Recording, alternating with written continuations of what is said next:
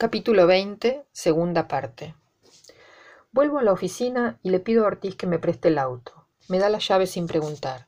Apenas me mira. Está concentrado en su nota. Yo también sé leer al revés. Eso no es lo que tenías que escribir, le digo. No, es una novela policial. Después escribo la necrológica. Que no aparezcan los nombres. Todo es ficción, me dice sonriendo. Nada es verdadero. Reviso la guantera del auto buscando más fotos. No tiene. Tampoco cartas ni artículos, solo los documentos y el registro. La calle es un infierno. El sol de febrero derrite los objetos y la sombra. Salgo del pueblo con la ventanilla abierta y la radio a todo volumen. Prendo un cigarrillo y lo dejo en la boca hasta que se consume. El camionero que trae la leche me saluda con la mano apenas levantada. Se debe preguntar por qué le pedí que me trajera la mañana y todas las mañanas que vendrían si tengo auto. Acelero hasta perderlo de vista. El galpón de Duque está cerrado. Golpeo las manos hasta que un perro sale y me olfatea los zapatos. Le pregunto por su dueño y bosteza. Después vuelve a la sombra y se acuesta en el piso apoyando el hocico en sus patas delanteras. Doy la vuelta y encuentro a Duque tirado debajo de un árbol en posición fetal. Lo sacudo con el pie hasta que gira la cabeza y se queda mirándome entre los pelos pegoteados por la transpiración. Contra el tronco hay una botella de vino vacía. Se sienta y se saca las lagañas de los ojos. Bosteza como su perro. ¿Qué hora es? pregunta. Las cuatro. ¿Comiste? Sí, Beatriz me trajo un sándwich de la casa. ¿Te quedó algo? No, me lo comí todo. Se para con esfuerzo y se queda apoyado contra el árbol hasta recuperar el equilibrio. Se va caminando hasta la puerta del galpón y yo lo sigo. El perro sale a su encuentro, moviendo la cola. Le pega una patada. El animal chilla y vuelve a esconderse. Duque abre el candado y corre la puerta. El tufo es irrespirable, pero él está acostumbrado. Sigue pateando cosas, abriéndose camino entre tanta porquería y se sienta frente a la mesa de trabajo. Haría falta un ventilador, le digo. Sí, y comida. Fíjate qué puedes hacer, me dice. Te traje esto, a lo mejor te sirve. Le doy el mechón de pelo que Mara se cortó en la casa de la laguna la última vez que fuimos felices. Lo até con un hilo para que no se perdiera nada. Lo apoya en la palma de su mano sucia de grasa y pintura y lo mira durante un rato. No me dice nada. ¿De quién es? pregunta. De una mujer. No, está en silencio. No conecta.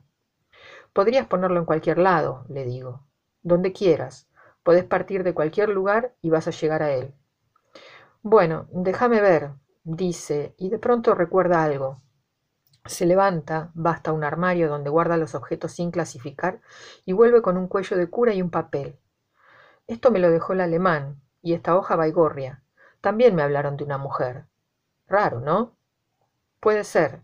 Si los miro a los tres, puede ser que haya algo. Puedes ponerlos en el mural, pegarlos con algo. No, eso no. Se desvirtúa todo. Ayer tuve que modificarlo. Fui hasta el pueblo y lo vi distinto.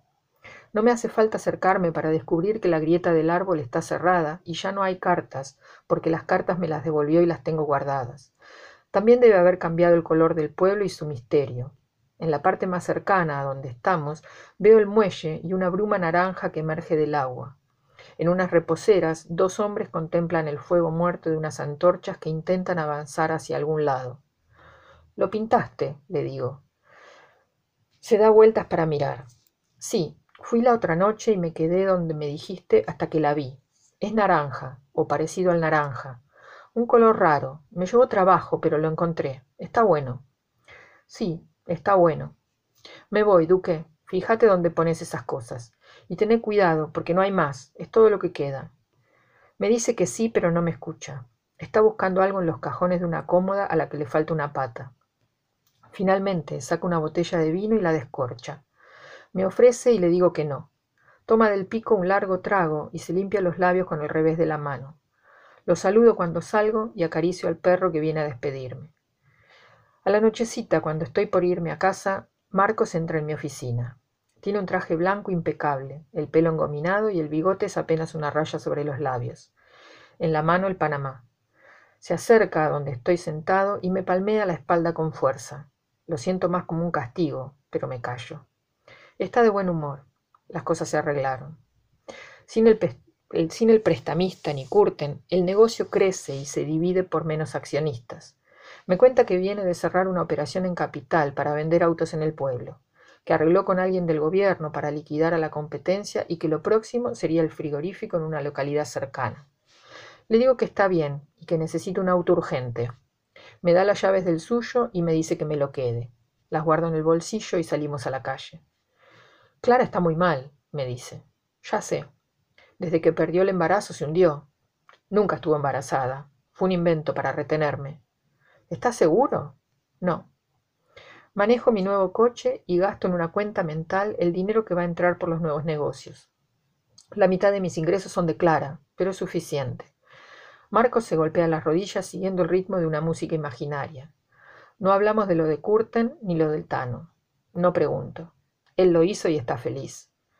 En el asiento de atrás tengo la caja con todo lo que me compró Beatriz. Lo dejo en el club y me pide que baje. Le digo que no, que estoy cansado. Me dice que me va a hacer bien.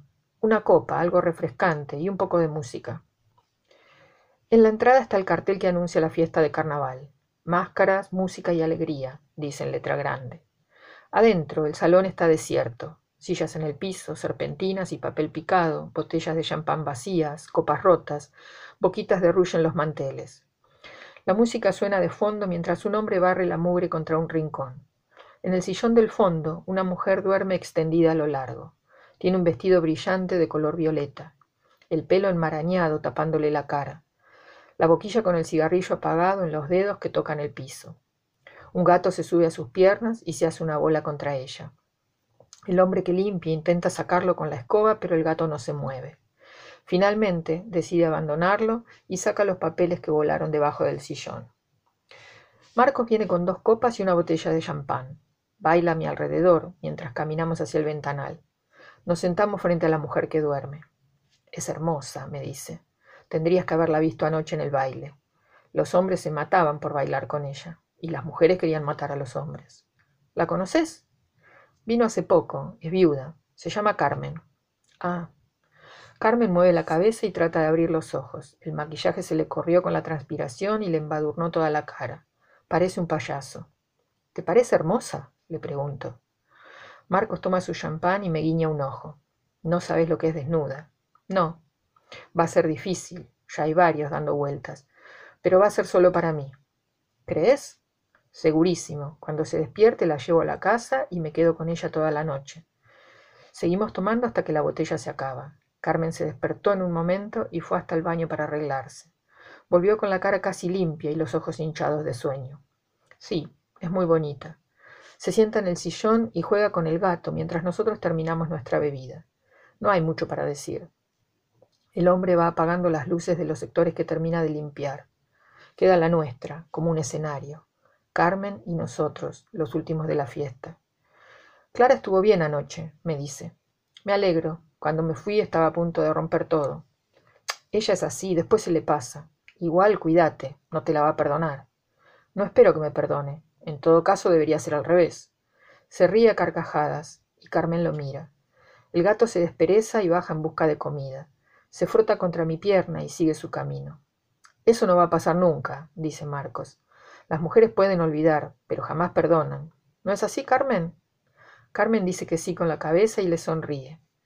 Ella, me doy cuenta, es de ese tipo de mujeres que no necesitan perdonar porque ellas son el centro de todas las cosas. Marcos se levanta y le tiende la mano. La mujer la toma y se deja arrastrar hasta la pista de baile, donde una bola de espejos gira en el techo. Dejo mi copa en el piso y me voy. ¿Te alcanzo? le pregunto. No.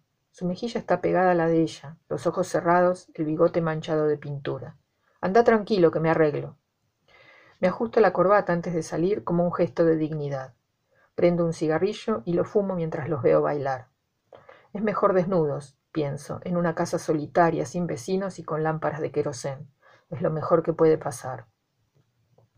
En el vidrio del auto hay un papel sujetado por el limpiaparabrisas. Lo saco y lo pongo bajo el farol. Mañana a las tres en la ruta, dice. Me prometió que iba a estar ahí. No tiene firma. Lo doblo y me lo meto en el bolsillo del pantalón. Cuando llego a casa, lo saco y lo pego con una cinta en la puerta de la heladera. Después saco la foto de Mara entrando o saliendo de la casa de piedra y la pongo bajo el vidrio de la mesita de luz. La acaricio hasta dormirme.